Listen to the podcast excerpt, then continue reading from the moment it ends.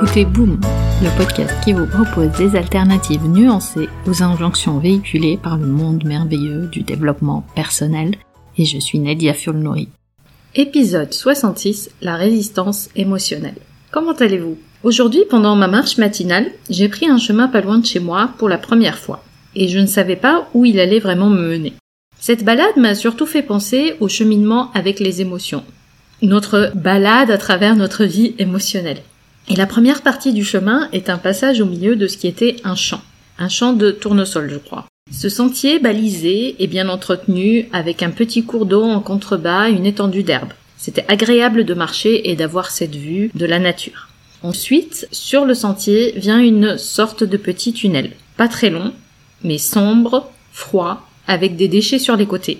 Moins agréable et plutôt angoissant. Et à la sortie de ce tunnel, c'était toute la partie du quartier qui est toujours en pleine construction. Des engins partout, de la poussière, du bruit, un passage super étroit, des déchets partout, et dans cette partie de quartier en construction, il y avait de nouveau un passage réaménagé avec la verdure des deux côtés.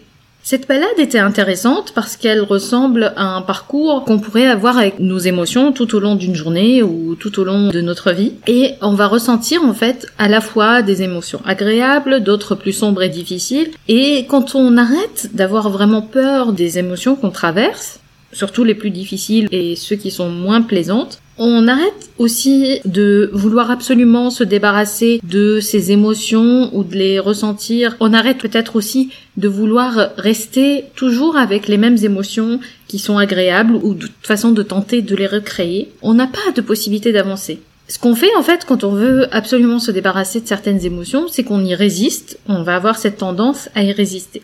Et il y a quelque chose que j'ai pu personnellement expérimenter, moi-même, mais aussi avec mes clientes, c'est que quand on s'autorise finalement à ressentir et à comprendre toutes nos émotions, elles disparaissent plus rapidement. Même quand elles sont désagréables ou qu'on peut étiqueter comme désagréables.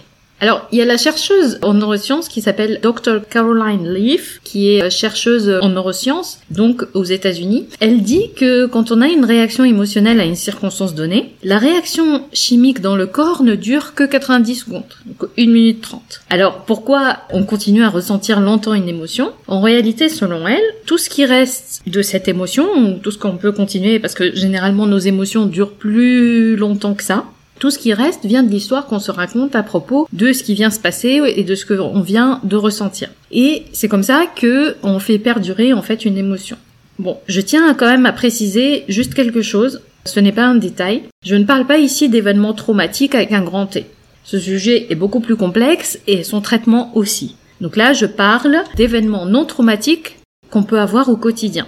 Ce sont nos pensées à propos de ces événements qui vont déclencher la plupart des réactions émotionnelles.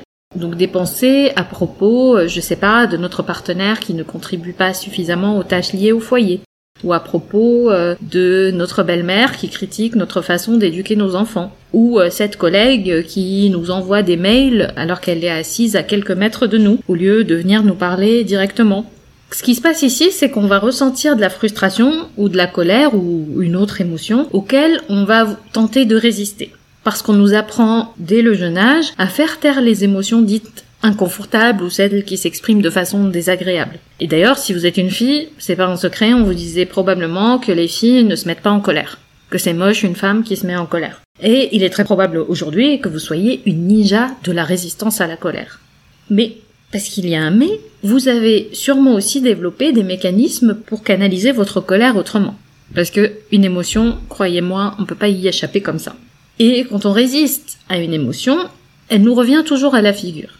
Alors, vous avez sûrement appris et maîtrisé l'art d'éviter ces émotions. C'était le sujet de l'épisode sur l'évitement émotionnel que j'ai traité dans le podcast, je vous mettrai le lien dans les notes. Ou alors ce que j'appelle le court-circuit émotionnel, ça c'est la résistance. Et c'est de ça qu'on parle aujourd'hui. Ce sont toutes les fois où vous allez utiliser votre volonté pour vous convaincre que tout va bien comme si cette résistance ou ce déni allait vous débarrasser de l'émotion.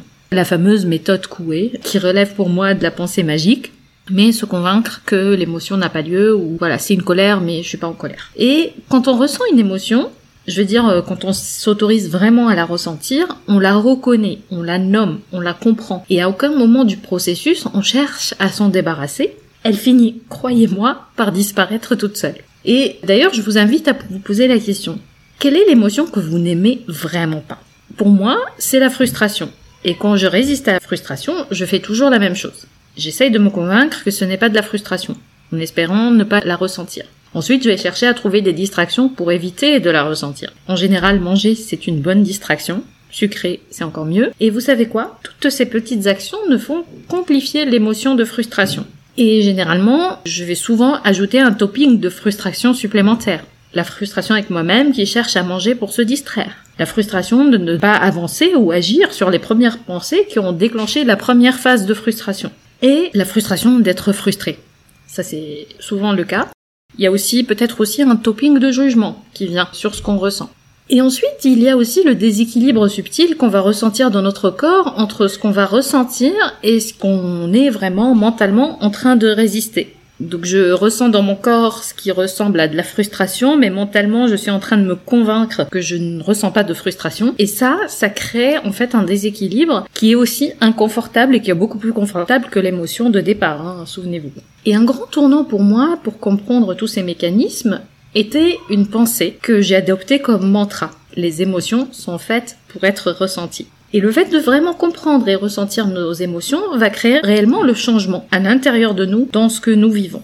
D'ailleurs, repensez au chemin de ma balade matinale que je viens de vous décrire au début de cet épisode. Une métaphore qui illustre comment résister aux émotions sombres serait que durant cette balade, on refuse de traverser le tunnel froid et sombre on refuse de traverser la portion poussiéreuse et bruyante. Et ce qu'on fait, c'est que cette résistance, si j'avais résisté en fait à traverser ce tunnel, la résistance m'aurait laissé à l'entrée du tunnel à chercher un détour ou une distraction mais je n'aurais pas pu découvrir la portion du chemin qui venait après, qui était entourée de verdure. Et je veux être clair ici. Parfois, vous n'aurez pas besoin d'explorer chaque émotion, chaque ressenti. Parfois, une émotion, elle est là juste pour nous dire qu'on a besoin d'aller faire une sieste ou de s'hydrater davantage ou de prendre l'air. Le corps et le mental sont connectés. Les émotions jouent souvent le rôle d'une boussole qui nous indique que quelque chose est en train de se passer.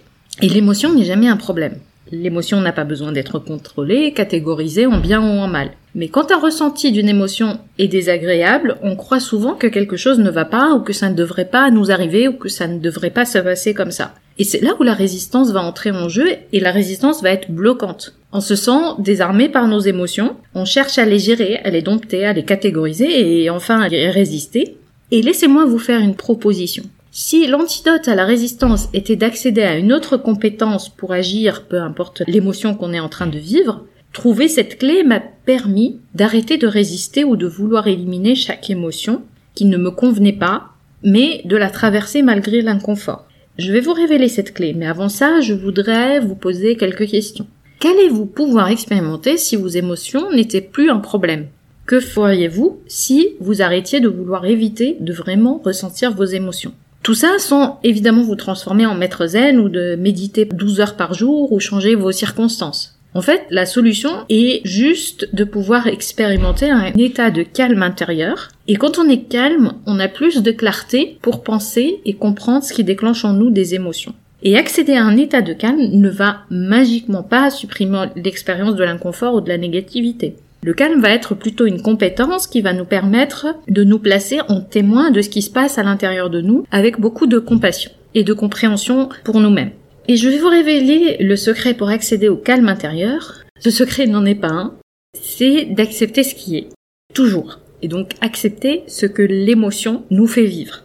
Quand vous vous placez en témoin sans jugement de ce que vous traversez et acceptez ce que vous êtes en train de ressentir, surtout l'inconfort de ce que vous ressentez, vous allez accéder à plus de paix et de calme intérieur qui vont vous permettre d'arrêter de résister à l'émotion et de la traverser de façon la plus rapide possible. Si vous aimez ce que je partage avec vous dans le podcast, si vous êtes une femme dans la trentaine, en couple avec un ou plusieurs enfants de moins de 3 ans, et si vous avez l'ambition pour votre carrière mais vous ne savez pas par où commencer pour conjuguer toutes les facettes de votre vie, je peux vous aider. Je peux vous accompagner individuellement pour apprendre à prendre soin de vous, à vous écouter et à vous affranchir des dictats pour pouvoir retrouver de la flexibilité dans votre quotidien et améliorer vos différentes relations. Je vous invite à réserver votre appel découverte gratuit sur la page nedia.sofrolab.com. Pour conclure, rappelez-vous que ce n'est pas parce que vous appliquez les bonnes méthodes que le bonheur vous est dû. Vous retrouverez les notes et les liens vers les références citées dans l'épisode sur boom.sofrelab.com. J'ai hâte de vous parler vendredi prochain sur votre application de podcast préférée. En attendant, nous pouvons continuer la discussion. Vous pouvez me retrouver sur mes réseaux sociaux via nedia.sofrelab.com. Ah, juste une dernière chose. Je compte publier des épisodes supplémentaires en bonus de façon moins régulière. Le meilleur moyen de vous assurer de ne rater aucun épisode est de vous abonner sur la plateforme de votre choix pour recevoir une notification à chaque fois que je mets en ligne un épisode. Et si ce podcast résonne en vous, vous avez plusieurs moyens de le soutenir, juste en en parlant autour de vous, en le partageant sur vos réseaux sociaux ou en mettant 5 étoiles sur Apple Podcast et un petit commentaire. Ça fait toujours plaisir. Un grand merci pour votre soutien et à très vite sur Boom.